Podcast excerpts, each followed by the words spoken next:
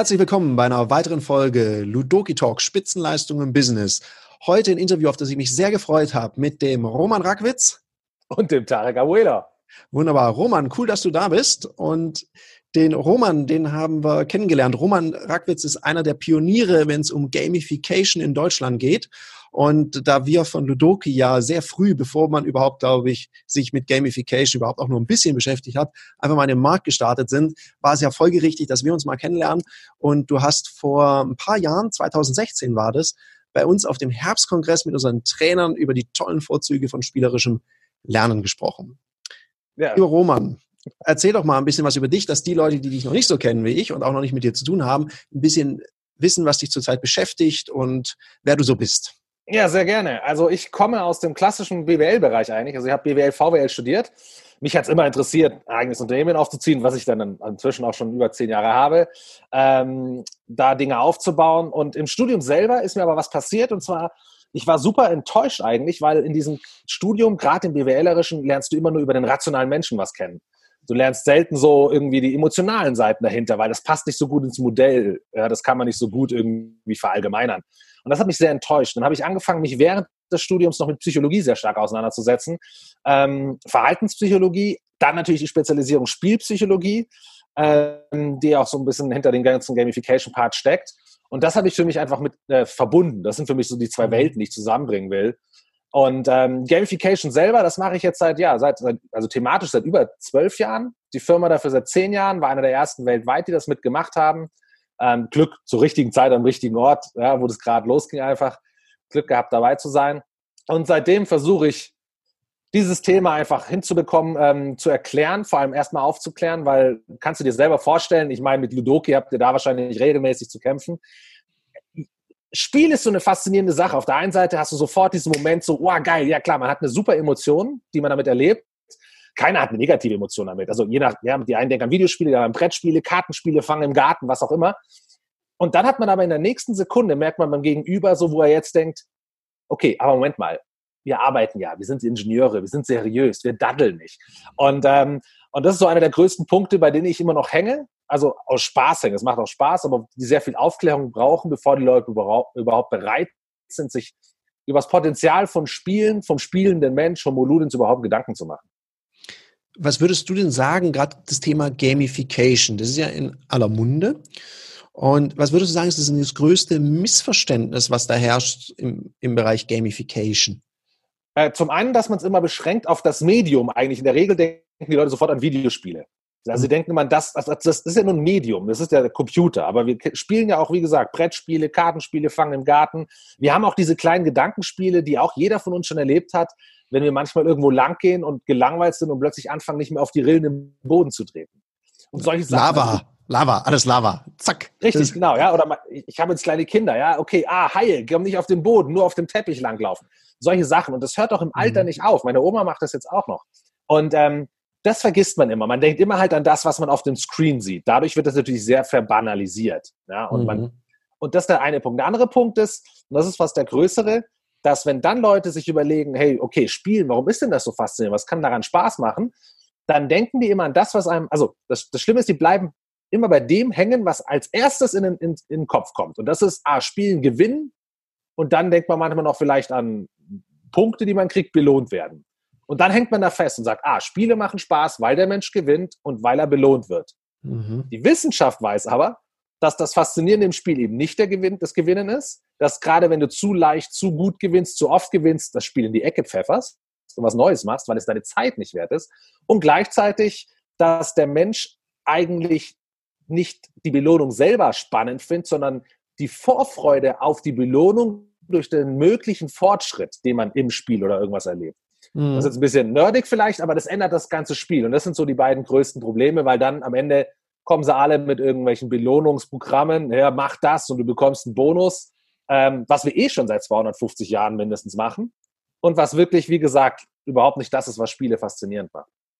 Ja, und ich glaube, du hast mal ein schönes Beispiel auf diesem Vortrag gemacht. Du hast ja gesagt, dieses Spiel, und ich glaube, das kennen wir alle. Also alle Zuhörer, mal, wenn du das jetzt hörst, du wirst es auch kennen.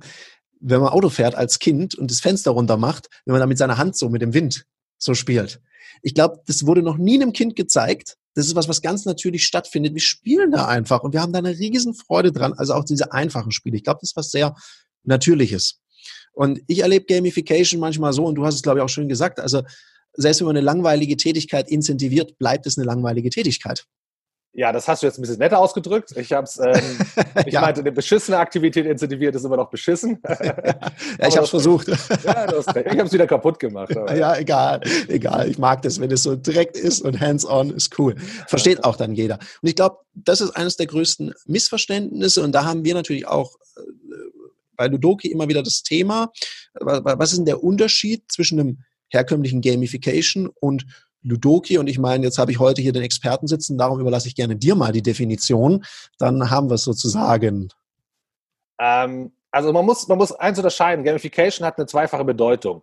Zum einen ist ein Gattungsbegriff, so wie Tempo für alle Taschentücher steht in der Regel. Ja, und unter das fallen, fallen verschiedene Kategorien, aber Gamification ist auch eine eigene Kategorie für sich selber. Also, ähm, und das was, was Ludoki ist. Ich würde es jetzt, wenn man es ein bisschen, ja, wie gesagt, nerdig beschreibt, was die Kategorie, wenn ich es einordnen müsste, ist es für mich ein Serious Game.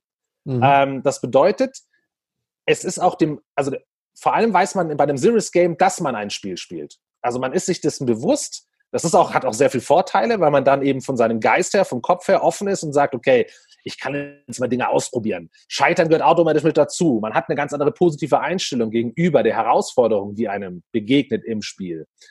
Ähm, und dann gibt es auf der anderen Seite, also das Serious Game ist, weil es eben Gattungsbegriff ist, Gamification fällt auch unter Gamification oftmals. Ja? Mhm. Aber als eigene Kategorie sehe ich Gamification am anderen Spektrum. Ähm, und zwar, während du bei einem Serious Game weißt, dass du jetzt in einem Spiel bist, ist es bei Gamification so, dass ich durch Spielmechaniken die Realität anreicher. Das heißt, du verlässt eigentlich die Realität nicht oder nicht deinen Arbeitsplatz oder wie auch immer, das heißt, diese Trennung bewusst, ich spiele jetzt und ich spiele jetzt nicht, ist nicht da.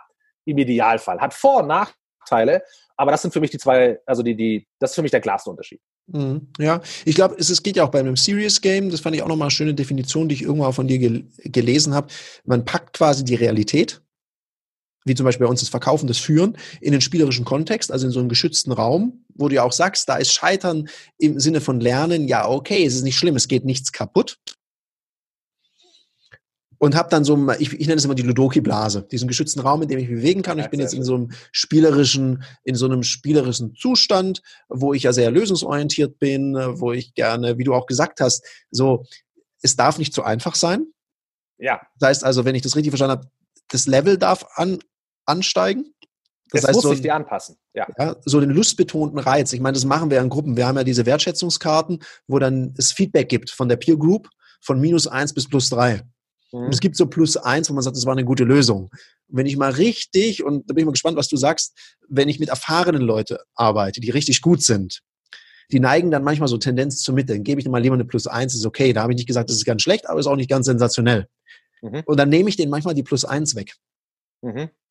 Dann ist es entweder so, hat nicht gereicht oder es ist spitze. Das ist ein anderer Anspruch. Und dann merke ich, die müssen sich nochmal richtig anstrengend und da passieren lustige Sachen. Also da wird auch immer viel gelacht. Das ist ja das Schöne. Es ist ultra anstrengend und gleichzeitig wird gelacht. Ja. Ich glaube, das ist das, was du beschrieben hast. Dieses, ja, es darf auch anspruchsvoll sein, weil sonst ist es langweilig. Ich denke, es muss anspruchsvoll sein. Wenn wir uns mal überlegen, ähm, warum wir spielen, oder jeder, der jetzt dir zuhört, überlegt sich mal, was er gerne macht. Freiwillig. Wir können es ja. ja. erweitern. Lass uns mal zum Spiel noch dazu nehmen, Sport und Hobby. Einfach so als mhm. Beispiel. Sind ja. ja auch freiwillig durchgeführte Aktivitäten. Und per Definition sind die in dem Spiel sogar sehr ähnlich. So, und wenn wir uns das mal überlegen, sobald es zu leicht wird, sobald wir wissen, was, wie wir was meistern können, wie die Regeln sind, wie wir das schaffen können, suchen wir schon nach der nächsten Herausforderung. Ich denke, im Hobby wird es einem am klarsten, weil da macht man selber automatisch. Ja? Ähm, da gibt ja nichts anderes die Regeln vor oder niemand anders. Man macht es einfach selber.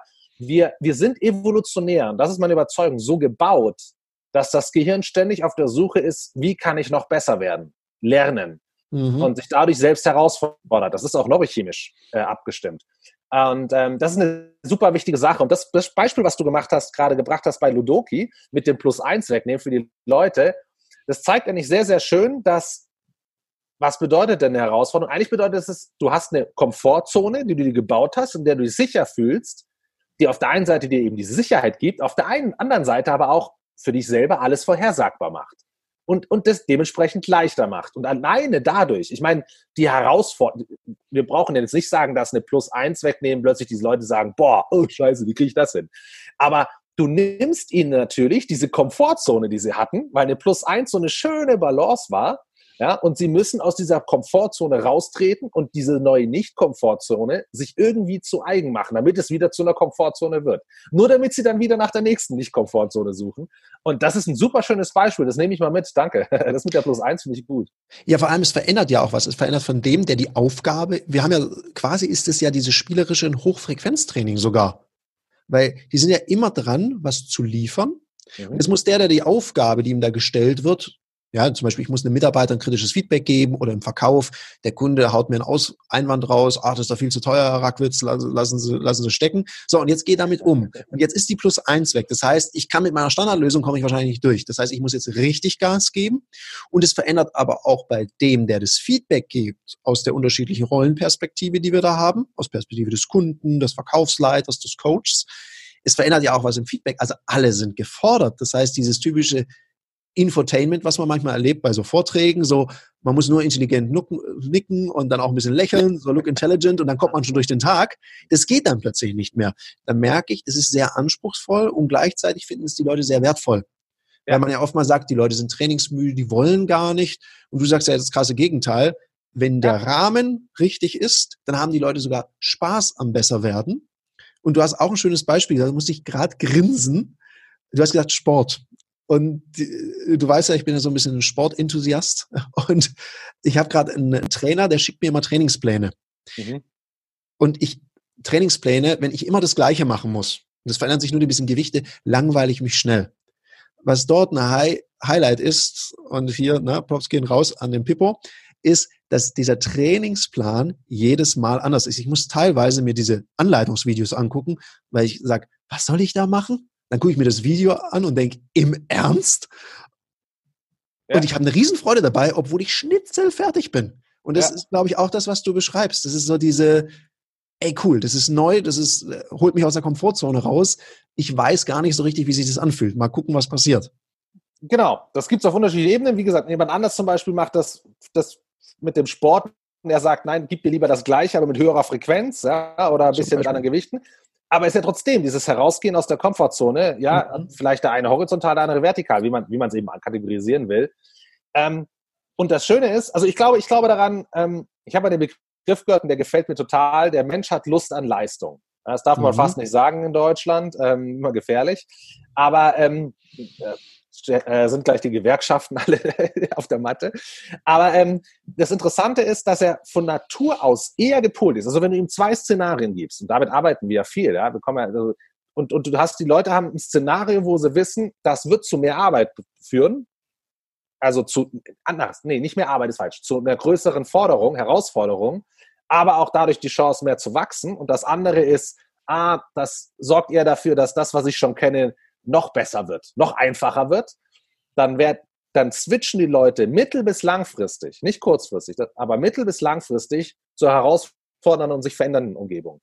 Weil das Gehirn darauf gebaut ist. Wir sind von Natur aus darauf gebaut, Veränderungen zu lieben. Ja, ist auch wieder lustig, wenn wir alle darüber reden, der Mensch will kein Change. Change Management ein Riesenproblem.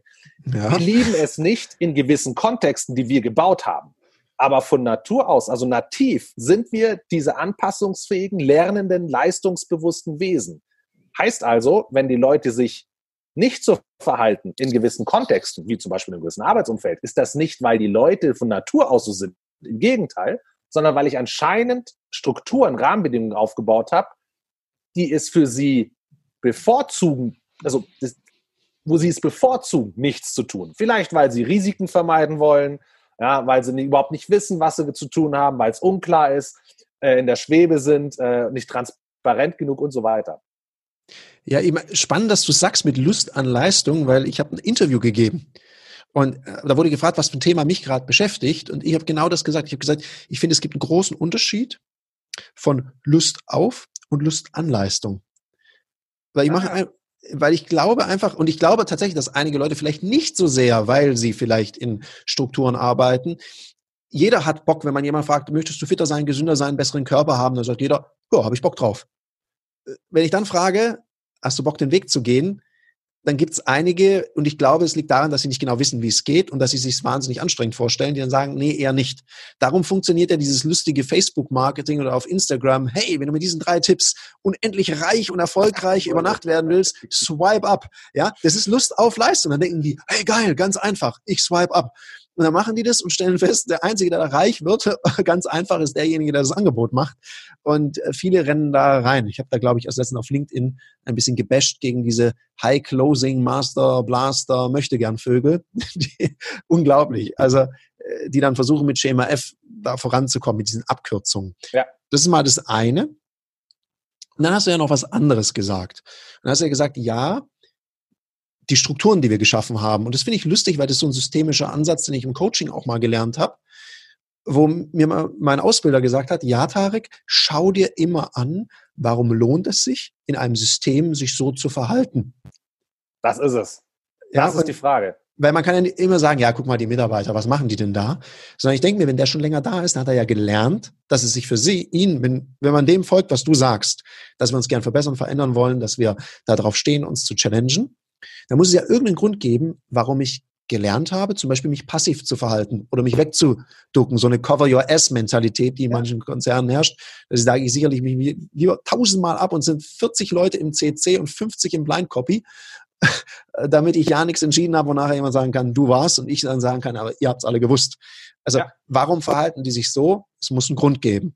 Und das finde ich auch einen spannenden Ansatz. Also für meine Arbeit, wenn ich irgendwo coache, berate oder sonst was, dann überlege ich mir, warum lohnt sich das so unterwegs zu sein? Weil das ist auch mal eine spannende Frage. Ich glaube, es ist die Frage, jetzt mal ganz ehrlich. Also ich bin auch ein totaler Systemfan, äh, äh ja, Kybernetik in der Richtung. Ähm, gibt ja auch wieder ein paar unterschiedliche Ansichten davon. Aber ähm, der Punkt ist der, wir sind viel, viel mehr beeinflusst vom Kontext um uns herum, vom Umfeld, als wir selber das Umfeld beeinflussen. Mhm. Das darf man nie vergessen. Ja? Das, das muss man nur mal sehen, wenn man mal eine Woche, zwei Wochen in eine fremde Kultur geht, wie man sich plötzlich anpasst. Und das passiert auch im Kleinen, nur wir merken es nicht, weil es so kleine Mikroanpassungen sind im Arbeitsleben. Also das, das, ist, mhm. das kann so krass sein, dass du mit einem redest und in dem Moment, wo er mit dir durch die Bürotür tritt, argumentiert er plötzlich anders, weil er jetzt im Kontext des Jobs ist und andere mhm. Dinge laufen da ab. Ähm, von daher ist dieses System, man darf uns nicht als Einzelne sehen. Ja? Wir sind so aufmerksam unserem Gegenüber, wir nehmen so viele Sachen wahr, dass wir natürlich davon beeinflusst werden. Und das macht es ja aber auch wieder schön, weil auf der anderen Seite heißt es, ich muss mich also nicht, wenn es darum geht, irgendwie bessere Arbeitsbedingungen zu schaffen oder wie kann ich die Motivation einer ganzen Truppe hochbringen oder wie, nicht auf, um jeden Einzelnen kümmern, sondern ich kann mich um die Rahmenbedingungen kümmern und damit erreiche ich gleich viel mehr. Es ist auch noch skalierbar. Mhm. Ähm, und die, ähm, der Punkt, also mit dem, also geil, was du, was du gesagt hast, war genau das ist es, ja, zu erkennen, dass die Leute sich eben bewusst darauf eingelassen haben, sich nicht so zu verhalten, wie es eigentlich ihrer Natur entspricht. Ja, ich habe vor ein paar Wochen auf dem, auf dem Gamification Day ähm, die Keynote gehalten und da habe ich genau über das Thema gesprochen, mit dem ich glaube, und das ist, muss jeder für sich selber wissen. Ja, ähm, gibt es zwar Untersuchungen, die das gibt immer Gegenuntersuchungen genauso, aber ich bin der Meinung, dass wir so die Systeme, die wir heute haben, also die meisten Leute denken, wir haben die Systeme, also wie wir Menschen incentivieren, wie Hierarchien aufgebaut sind, wie kommuniziert wird, wie motiviert wird. Ähm, und Sales ist auch mal leider ein Paradebeispiel aus der Richtung, ja, weil es immer so diese Klischees gibt davon. Ähm, wir glauben, wir haben diese Systeme, weil der Mensch so tickt. Ja? Ah, wir geben hohe Belohnungen, weil der Mensch belohnt wird. Es denkt nie einer dran, ja, Moment mal, vielleicht sucht der Mensch nach Belohnungen, weil wir das System gebaut haben, wo es nur um Belohnungen geht. Ähm, und, und das kann man sich, und da kann man sich, also ich liebe ja auch Evolutionsbiologie und ähm, diese ganzen Sachen. Und da gibt's faszinierende einfach auch Untersuchungen, das ist manchmal nur historisch bedingt, ähm, wenn du dir überlegst, wie sah denn bitte unser ganzes System vor 250, 300 Jahren aus? Also vor der Industrialisierung und vielleicht noch einen Schritt weiter davor, wo du einfach merkst, ah, da gab es diese ganzen Boni-Systeme gar nicht. Da gab es diese ganzen Hierarchiesysteme, so wie wir sie kennen, gar, nicht. Diese Zielorientierung, KPIs, wenn, dann, bla bla bla. Ähm, da lief das alles ein bisschen anders ab und schon war auch, da war auch das Verhalten des Menschen anders. Ja, wir haben uns in der Industrialisierung einfach nur gelernt, perfekt darauf anzupassen. Und es war ja auch richtig. Also für, für den mhm. Kontext der, der äh, Industrialisierung ist dieses Verhalten, das wir bisher an den Tag legen, keine Veränderung wollen. Ich, ich mache etwas für die größere Belohnung. Ähm, so leicht wie möglich machen, so effizient wie möglich, so wenig äh, Überraschungen wie möglich, so wenig Herausforderungen wie möglich. Das ist ja das Idealbild der Industrialisierung. Effizienz, maschineller Output, bitte kein störender Faktor. Der Mensch kann maximal stören. Ja? Ähm, völlig richtig. Also, dass wir da solche Systeme eingeführt haben und dementsprechend die Menschen sich darauf angepasst haben, perfekt, was die Produktivität angeht. So, jetzt hat sich das aber gedreht. Wir sind raus aus der Industrialisierung, rein in die, in die, in die Dienstleistungsgesellschaften. Jetzt geht es plötzlich um kognitive Leistungen. Das ist nicht mehr maschineller, effizienter Output. Also brauche ich auch ein völlig anderes Verhalten des Menschen. Also müsste ich theoretisch auch völlig andere, veränderte Rahmenbedingungen haben. Und genau da scheitert es noch, weil wir waren so erfolgreich mit den alten, wir wollen die nicht loslassen. Ja, und ich denke einfach, wenn ich das ja schaue, ich kenne das ja im Sales. Sales ist ja wirklich sehr zahlengetrieben, äh, Incentivierung. Und ich finde es ja auch okay. Also Leistung darf sich ja ruhig lohnen und darf auch ja. belohnt werden. Ja. Gleichzeitig ist noch ein Thema, und das, das, unterschätzen wir immer wieder, weil wenn ein Unternehmer, und ich merke das ja, am Anfang geht es natürlich, da sind viele ökonomische Aspekte da, und natürlich muss man Geld verdienen. Geld ist einfach für einen Unternehmer Freiheitsgrade Dinge, also zu bewirken. Und na, da braucht man auch ein bisschen Zaster, weil sonst wären die Dinge ein bisschen komplizierter. Und irgendwann mal, wenn der auf seinem, auf seinem Konto das einfach voll ist und der eigentlich finanziell durch ist, dann gibt es ja genug Unternehmer, die trotzdem noch weiterarbeiten. Also muss es ja noch einen anderen Anreiz geben. Und ein Anreiz ist doch ganz klar, Erfolg macht doch einfach auch mehr Spaß, als keinen zu haben. Also was bewirken zu können. Das ist ja das, der Grund. Und, und das Geld geht ja damit noch hoch in der Regel. Natürlich, klar. Also, und das ist ja auch okay. Und damit wird ja wieder was bewirkt. Also die wachsen ja weiter. Man kann ja auch sagen, okay, mir reicht's jetzt. Weil die meisten Unternehmer, die ich kenne, die sagen, gar nicht so sehr getrieben aus, die sagen, ah, das hätte ich auch noch Lust mal auszuprobieren. Oder ich gehe mal in diesen neuen Markt rein. Ja, wir, wir, wir, sind ja bei, bei Ludoki, werden wir dieses Jahr zu unserem zehnjährigen Jubiläum, werden wir auch in Richtung, wir werden auch da was digitalisieren und da einen weiteren Schritt machen. Cool. Und äh, ja, und das ist natürlich schon auch, das ist was Neues, das, wir kennen uns da nicht gut aus und es ist auch immer so, aber es ist so dieser lustbetonte Reiz, den man auch vom Sport kennt, dass man wieder ein bisschen wachsen kann, was Neues. Und du hast es ja vorher auch erzählt, wir passen uns dem Umfeld an. Das zahlt ja auch auf das ein, was du vorher gesagt hast, dass wir grundsätzlich für Veränderungen gebaut sind. Ja. Nur die Frage ist, lohnt sich das, in dem System sich zu verändern? Ich kenne es ja von Seminaren, wenn dann Teilnehmer sich so zurücklehnen, die Arme verschränken und so sagen, naja, gut, okay, jetzt wird die nächste Sau durchs Dorf getrieben, die halte ich auch noch aus. Und das ist ja, geil, so, oder? was da läuft. Ja. ja. Das Spiel, was da läuft. Ja. Es gibt eine Idee, wir setzen die um und dann merke ich, okay, da scheint was grundsätzlich auch falsch zu laufen. Im Umgang mit der Komfortzone, im Umgang mit der Veränderung. Äh, ja, definitiv, sehe ich genauso. Hast, du, Hast du denn eine Idee? Weil wenn ich jetzt mit dir äh, zusammenarbeite als Unternehmen, was sind denn so die Fragestellungen oder wo kannst du den Unternehmen bei helfen? Das wäre auch spannend, weil es klingt jetzt total toll mit den Spielen. Bei Ludoki ist ja relativ klar, da gibt's klar umrissene Angebote. Wir bringen, führen, kommunizieren, verkaufen und so weiter in so einen spielerischen Kontext. Die Leute werden besser, weil man ja im Spiel, das hast du ja schön beschrieben, warum. Was sind denn so deine Fragestellungen, die du hast, wenn du mit Unternehmern zu tun hast von der Dienstleistung? Ah, ist cool. Also, wie du schon sagst, es ist unterschiedlich, welche Kategorie man nimmt. Ja? Also wir ja. helfen ja auch bei Serious Games, bei Game-Based Learning, ähm, eben aber auch bei Gamification. Wobei für mich Gamification meine Paradedisziplin ist, die macht mir meistens Spaß. Ähm, aber nicht, weil es jetzt besser ist als die anderen, einfach nur anders und, und, und liegt einem mehr. Und weniger Konkurrenz, die meisten, also sind mehr woanders unterwegs. Ähm, was ich spannend finde, oder wenn Leute, also es kommen ja dann Firmen und sagen, entweder weil sie das Buzzword gehört haben, hey, Gamification sollte man mal machen, ja, und da Motivation ist ein No-Brainer. Da brauchst du nicht drüber reden, will jeder haben. Sondern kommen die und sagen, hey, wir hätten gerne Gamification. Und sagen dir doch gar nicht, wofür. Ja, wofür denn? Was sollen ihre, ja, die Leute sollen dann motiviert werden. Ja, aber was ist der Kontext? Was ist ihr Job? Was sollen sie machen? Wie ist die Kultur im Unternehmen? Passt das überhaupt? Gutes Beispiel. Ich habe regelmäßig mit Unternehmen zu tun, die sehr wettbewerbsorientiert intern aufgebaut sind. Also halt, ja, der, der oben steht, bekommt den größten Bonus wer, wer, welche Abteilung kann besser mit Ressourcen umgehen als die andere Abteilung und so weiter. Dann, dann bekommst du wieder höheres Budget. Also so viele Sachen, an die wir gar nicht denken, die waren auch nicht vom Sinn her so gebaut, aber die sind alle wettbewerbsorientiert aufgebaut. Und dann kommt eine Firma und sagt, ja, ich möchte die Kollaboration erhöhen. Wo dann sagst, ja, da, da, können wir ganz unten anfangen, Leute. Ja, weil du kannst nicht versuchen, Kollaboration zu erhöhen am, am, am gleichen Ende, aber dann auf der anderen Seite sagen, ähm, wenn es um, um, um Bonus oder um dein Gehalt geht oder um Titel geht oder was weiß ich was, der, der oben steht, gewinnt und die anderen verlieren. Das funktioniert nicht. Ja? Ähm, na egal, auf jeden Fall, es gibt drei Fragen, die ich gerne stelle, damit die Leute sich mal bewusst sind oder damit man ganz grob, dann kann man ganz grob schon mal eingliedern, die Situation, die man gerne gamifizieren würde, also durch Spielmechaniken verbessern würde, nativer gestalten würde für den Menschen. Vera Birkenbill würde gehirngerechter sagen, oder hätte es gesagt, leider. Ähm, mhm. ähm, das sind, also, die müssen nach einem gewissen Kontext gebaut sein. Sondern diese drei Fragen sind, die erste ist, ist es erlernbar? Damit meine ich, die Aktivitäten, der du unterwegs bist, bist. Eben, und das hattest du vorhin schon gesagt, steigert sich die mit dir mit. Also musst du immer lernen. Hast du einmal eine Aktivität, wo du sagst, jetzt hast du zwei Wochen Zeit und jetzt hast du es gelernt und jetzt mach bitte immer das Gleiche, da musst du, die ist für mich nicht erlernbar. Das meine ich damit. Ja. Gibt es vielleicht besser Begriffe, muss man ein bisschen überlegen, aber das meine ich mit erlernbar. Also Oder es ist, ist nicht nötig, sie, sich weiterzuentwickeln. Genau, so, ja. Mhm, genau. Wenn okay. du es noch knackiger runterbringst auf einen, ist erlernbar, dann ähm, geil. Aber richtig, das ist der, das ist der Punkt, genau, ja. Der zweite, die zweite Frage ist, ähm, kann ich es messen? Und das meine ich gar nicht so, das ist weniger gemeint als äh, alles, was du gemessen wirst, wird dann dargestellt und kann kontrolliert werden, sowas, sondern der Punkt ist, mit Messbarkeit ist, und das kann jeder mal für sich selber legen, überleben, äh, überlegen, wenn er, wenn er denkt, daran denkt, was für Spiel er spielt.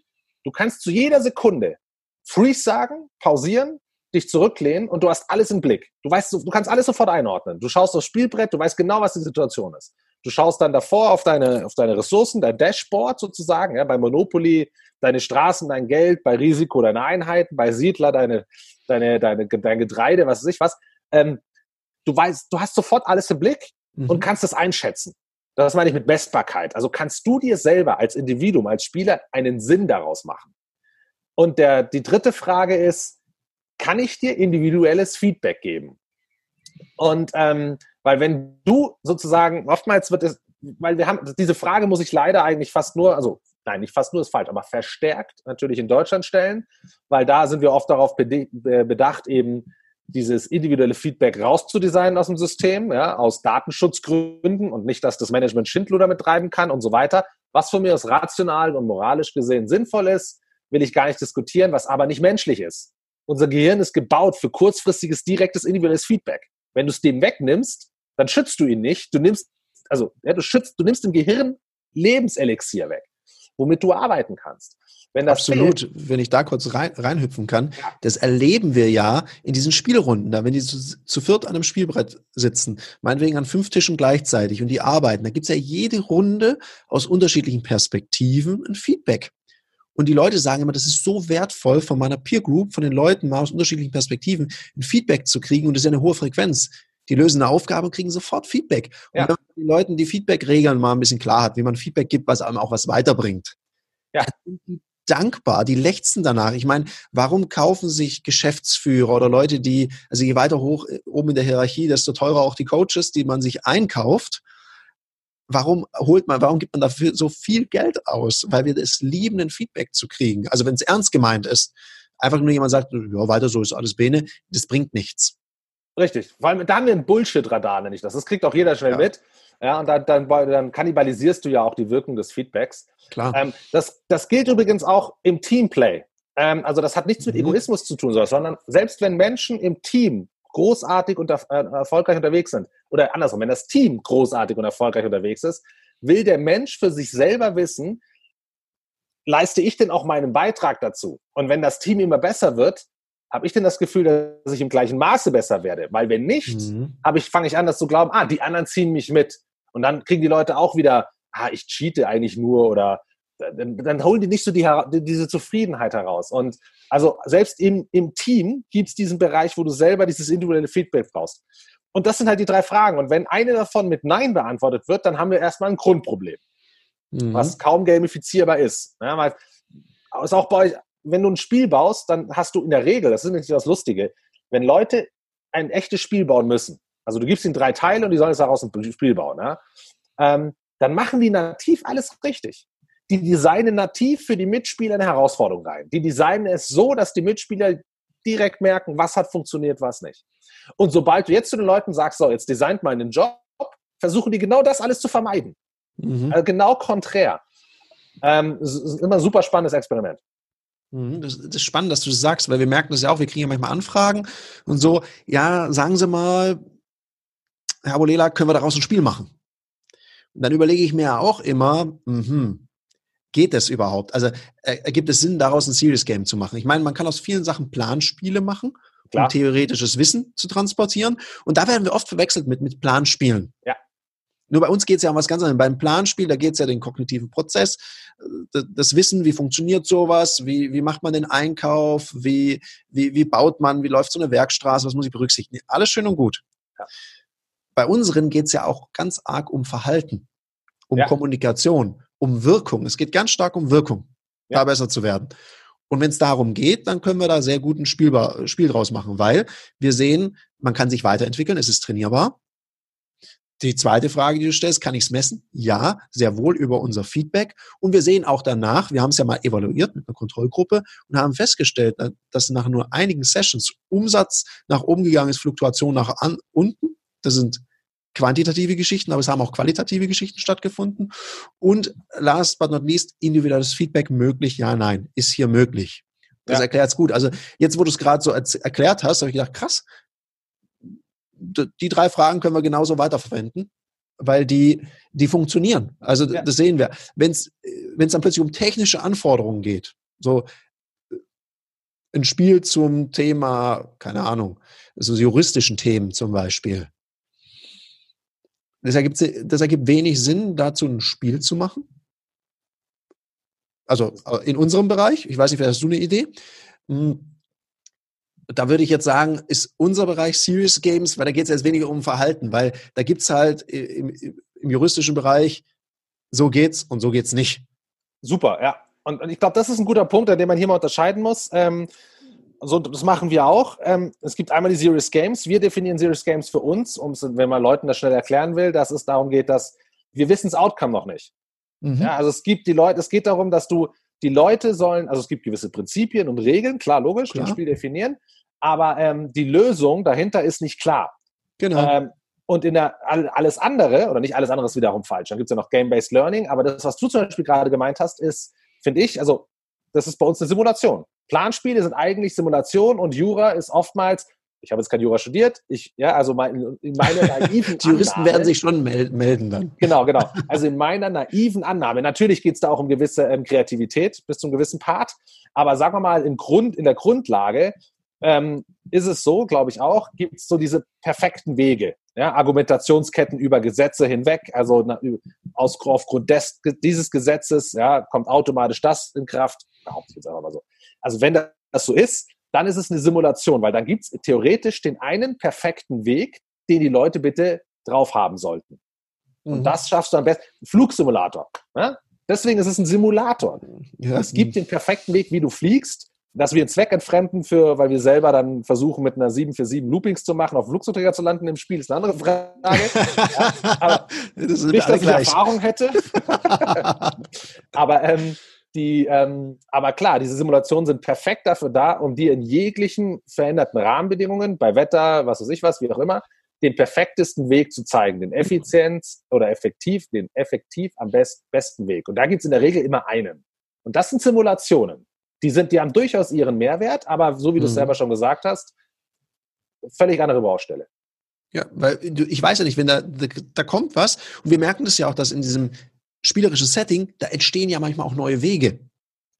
Und für unsere Spielmoderatoren, also die Trainer, die wir da ausbilden, gibt es ja eine Regel. Die sollen nicht immer hingehen und sagen, wie so im, im, im Jura jetzt, das ist die Hauptmeinung zu dem Thema. Mhm. Und dann gibt es noch diese weiteren Meinungen, ist gerade entfallen, wie die heißen, aber die hatten auch einen Begriff, einen Fachbegriff. Hm, mein Jura-Professor möge das entschuldigen ich glaube, da ist es dann auch so, meine Maßstab ist immer nur, sind die noch lösungsorientiert und konstruktiv am Arbeiten, dann lasse ich sie weiter arbeiten an dem Thema.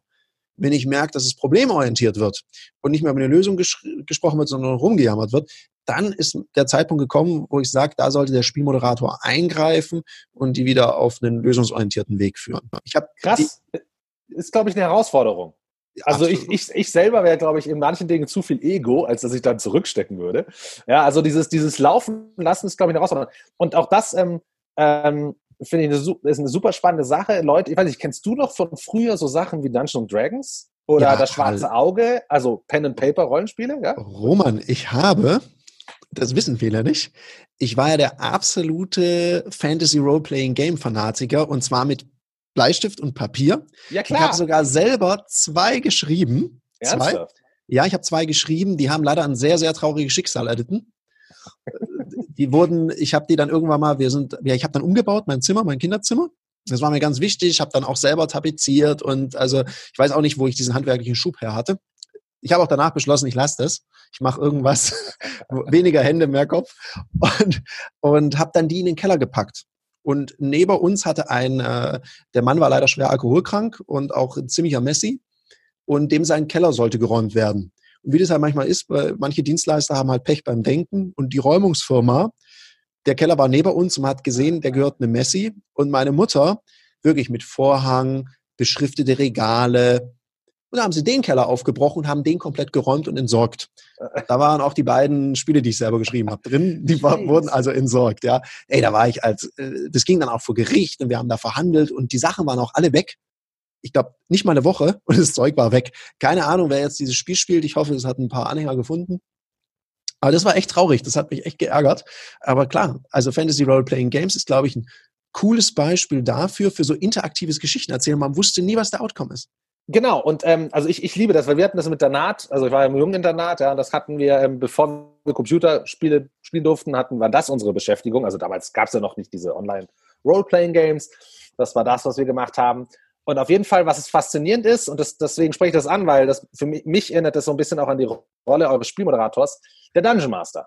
Ja, und der Dungeon Master, der hat, ist für mich eine faszinierende Figur, weil, also für alle die, die es nicht kennen, der hat zwei Rollen. Zum einen ist er der Erzähler der Story.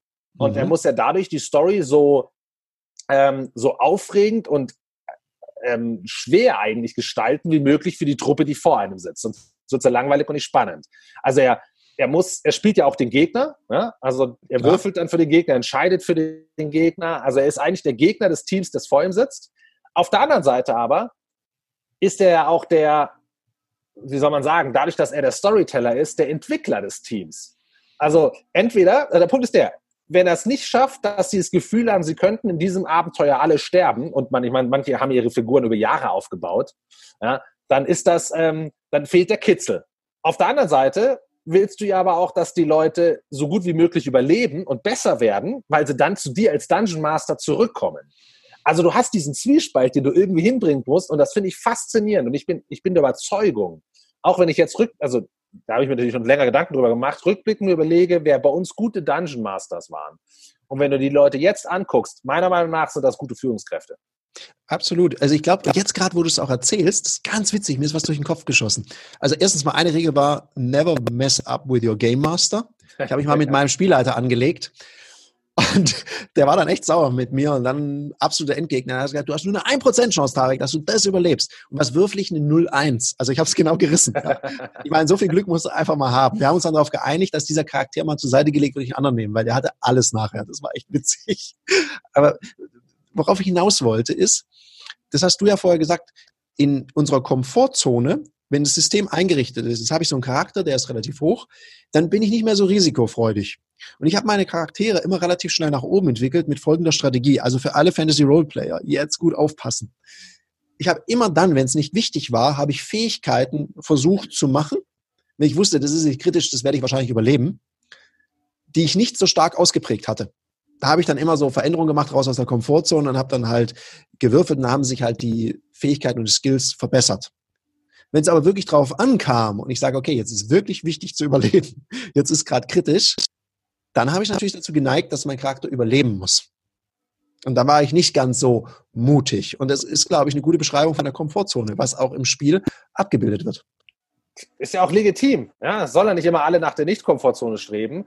Ähm, was man nur nicht verwechseln darf, ist, dass der Mensch eigentlich in der Komfortzone selber es nicht als Endpunkt sieht und es nicht darum geht, diese zu ja. wahren.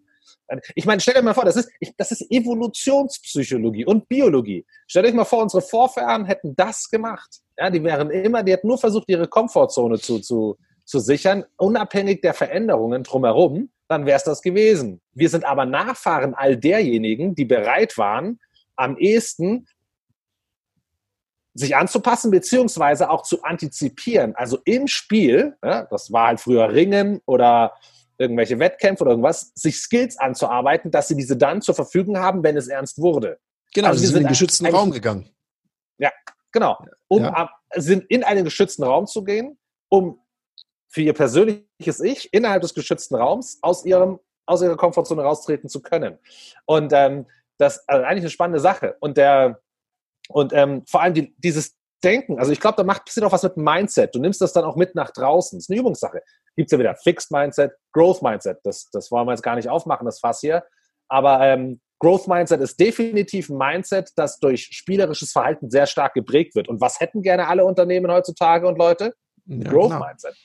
Ja, und ich meine, was du jetzt gerade sagst, ist doch genau der Punkt. Und ich glaube, es bahnt sich ein zweiter Podcast an zwischen uns. Und weil wenn ich jetzt auf die Uhr gucke, äh, haben wir schon ordentlich äh, geliefert hier. Ich glaube, das wäre ja wie im schwarzen Auge oder so ein Charakter immer Level 1. Das würde keinen Spaß machen. Ja, ja, weil der Mensch wächst ja auch ein Stück weit am Widerstand. Und das andere Thema ist, da müssen wir gar nicht so weit gehen. Ich glaube einfach, wenn man sich Kinder anschaut, wenn die laufen lernen, dann fallen die nach vorne, nach hinten und so weiter und so fort. Und wenn sie einfach sagen, oh, das tut irgendwie weh, ich vermeide das, ich bleibe in meiner Komfortzone, auf allen Vieren ist sicherer, dann würden wir als Erwachsene ja noch krabbeln.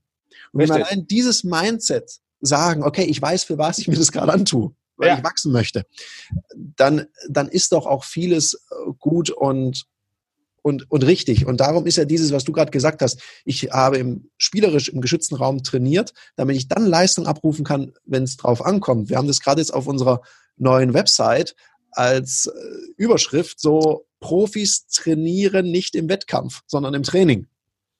Mhm. Das, damit wir sind rausgegangen, weil das beschreibt vieles, was wir tun. Weil im Wettkampf ja. zu trainieren ist einfach verdammt teuer und da ist Scheitern auch echt blöd. Das Richtig, macht keine ja. Freude. Darum ist es im geschützten Raum. Richtig, ja. Und das ist Rahmenbedingungen und die kann jedes Unternehmen schaffen. Es muss nicht, es ist nicht, es ist nicht acht Stunden pro Tag Wettkampfsituation im Unternehmen. Das ist Schwachsinn. Ja, ja ähm, wer kann denn das? Man braucht ja auch irgendwann eine Ruhephase sozusagen. Richtig, aber wie gesagt, die Sachen sind so gebaut. Also wir haben emotional ja. das Gefühl, ah, es ist immer ernst. Ja? Und, ähm, und dementsprechend verhalten wir uns auch anders. Ähm, mhm. Also ich mhm. glaube, da steckt viel dahinter. Und das Beispiel mit den Kindern ist super. Ich meine, wir freuen uns, wenn die hinfallen, wachsen, spielen, irgendwas ausprobieren. Ähm, gleichzeitig tendieren wir dann dazu, sobald Schule da ist, zu sagen, so, jetzt mal seriös, setz dich hin, spiel nicht mehr so ungefähr, ja. Oder Schade. aber, das ist eine interessante Sache. Ähm, das ist ein, ein Punkt. Wir, wir neigen dazu, das, das, das, da bin ich überzeugt von, mit meinen kleinen Kindern auch gerade, und es fällt mir selber schwer, obwohl ich mir sehr viel Kopf darüber mache, mich selber daran zu halten. Wir neigen dazu, Ergebnisse zu, zu belohnen. Also allein durch, hey, das hast du toll gemacht, super, klasse. Der Punkt ist, wenn man sich das mal überlegt, was damit passiert, wenn Kinder das mal checken, dass es aufs Ergebnis ankommt, fangen sie an, automatisch sich nur noch die Aufgaben auszusuchen, in denen sie am ehesten das positive Ergebnis hinkommen. Mhm. Sie müssen, ich, und ich versuche das immer, ich versuche mein Kind immer darauf zu, nie am Ergebnis zu motivieren oder zu belohnen, sondern immer am Versuch. Das ist manchmal gar nicht so einfach, weil das ist ja auch die Frage, ja, wie, wie, wie, wie kommunizierst du es. Gleichzeitig aber darf es nicht so sein, bevor jetzt das wieder kommt, ich, was ich schrecklich finde, sind diese Pokale für achte Plätze oder so ein Scheiß. Ja, das ist auch so eine. Sprichst du mit als Sportler wieder, aus dem Herzen. Ne? Ja, das ist wieder das falsche Extrem. Ja? ja? Keiner verliert und so. Ja, natürlich, es gehört mit dazu, dass andere besser sind. Verlieren ist da nichts Schlechtes. Im Gegen oder andersrum, wenn ein Kind nicht verlieren kann, weil es nicht, weil es denkt, achter Platz ist auch ein Sieg, dann nehme ich ihm die Chance, sich über den ersten Platz zu freuen. Und zwar ehrlich zu freuen, ja, weil mhm. das ist mhm. der Sieg. Aber der Punkt, das ist, wie gesagt, der größte Punkt ist der, muss sich jeder mal selber überlegen, wie oft fangen wir an, Ergebnisse zu, äh, zu loben, auch hervorzurufen. Und das haben wir oft in Firmen, eine Kultur der Easy Wins. Ja? Weil mhm. alle suchen nach den Easy Wins. Warum? Weil, sie, weil eben Ergebnisse gelobt werden, ähm, belohnt werden und nicht der Versuch dahinter. Ja, ähm, und sich damit automatisch den schwierigeren Dingen anzunehmen. Und das brauchen wir in der Innovation, wenn es um Innovation geht da sind wir auch wieder bei dem Thema, dem Prozess lieben. Und eben Erfolg ist halt ein Marathon. Und den sieht ja. man halt nicht sofort. Roman, weil ich jetzt auf die Uhr gucke und ich merke, wir haben schon über 40 Minuten geschafft. Hast du noch einen Literaturtipp, wo du sagst, da kann man sich mal ein bisschen schlau machen über das Thema, sich einlesen, da hat man auch ein paar Quick-Wins Quick für sich als Unternehmen oder auch als Mitarbeiter, der sich für das Thema interessiert? Also es ist ein, ein Buch, was ich eigentlich gerne als erstes es oder immer empfehle, wer das will, ist es von Ralph Coster. Das ist ein Game Designer. Der hat aber ein Buch geschrieben, sehr einfach und finde ich sehr unterhaltsam zu lesen. Das heißt A Theory of Fun. Und was er macht, ist, er beschreibt, er geht bei diesem Buch sehr stark darauf ein, also es ist ein kleines Buch, es ist kein, riesiges, ein riesiger Schinken, aber er geht sehr stark darauf an, was passiert eigentlich im Kopf, während wir spielen. Also man lernt sehr viel meiner Meinung nach über die Natur des Menschen im Spiel. Und damit ähm, fängt man gar nicht, wird man nicht so abgelenkt, weil im anderen Game Design Sachen meistens lernt man über das, was man auf dem Screen sieht. Und das ist überhaupt nicht das, was wichtig ist. Überhaupt nicht. Mhm. Ja. Ähm, und von daher, das Buch finde ich lustig zu lesen, gut zu lesen. Ralph Costa, meiner Meinung nach, ein genialer Typ, ähm, äh, den, den die meisten nicht auf dem Schirm haben. Ja, ähm, weil er auch, das ist halt meistens so, ja, wenn es eher so über das Unterschwängliche ist, das, was so unterm Radar fährt, was nicht so gleich lustig bunt aufpoppt und lautstark schreit. Ähm, wenn das nicht so der Fall ist, gucken die Leute nicht drauf. Aber der ist, glaube ich, wenn man den hat, dann hat man meiner Meinung nach eine gute Grundlage, um sich weiter Gedanken zu machen, warum kann, warum kann das Spiel dem Menschen auch in der Realität oder gerade wenn es um Produktivität im Wirtschaftsleben geht, warum kann es da hilfreich sein? Das nehmen wir. Das nehmen wir absolut in die Show Notes. Und wir packen auch deine Kontaktdaten mal in die Show Notes. Wenn jetzt jemand hier zugehört hat und sagt, Mensch, der Roman, das klingt total spannend, ich möchte es auch mal für mein Unternehmen sehen, dann geht auf den Roman zu. Ich, ich kann das sehr empfehlen weil da, ihr merkt es ja auch, der Roman brennt für sein Thema und es ist immer schön, Leute, die mit Leidenschaft dabei sein sind. Roman, ich sag vielen, vielen Dank für das coole Interview. Ich danke dir. Ich bin sowas von überzeugt, dass es einen Teil 2 geben kann, weil wir haben so viele Themen auch angeschnitten, wo wir gesagt haben, da steigen wir jetzt nicht ein, wo die Leute gesagt haben, schade, warum nicht? Also wird es einen Teil 2 geben. Cool. Ich sag vielen Dank fürs, Rein, fürs Reinhören. Danke, dass du hier deine Zeit investiert hast und dir den Ludoki Talk reingezogen hast. Wenn dir das gefallen hat, Fünf Sterne und gerne auch eine Rezension, dass wir wissen, was du an diesem Podcast magst. Roman und ich, wir sind raus und wünschen dir noch eine gute Zeit. Bis dahin.